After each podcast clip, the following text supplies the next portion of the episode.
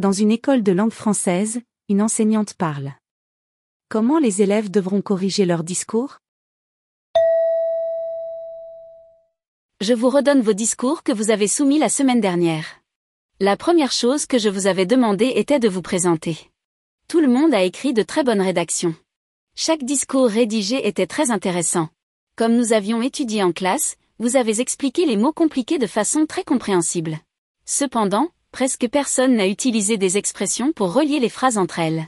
Les phrases ne semblent pas très naturelles, alors corrigeons-les en incluant des expressions.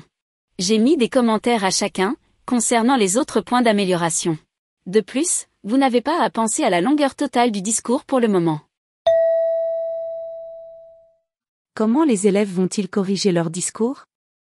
Réponse A. En ajoutant une présentation. Réponse B. En ajoutant des explications aux mots difficiles. Réponse C. En ajoutant des expressions. Réponse D. En raccourcissant la longueur du discours.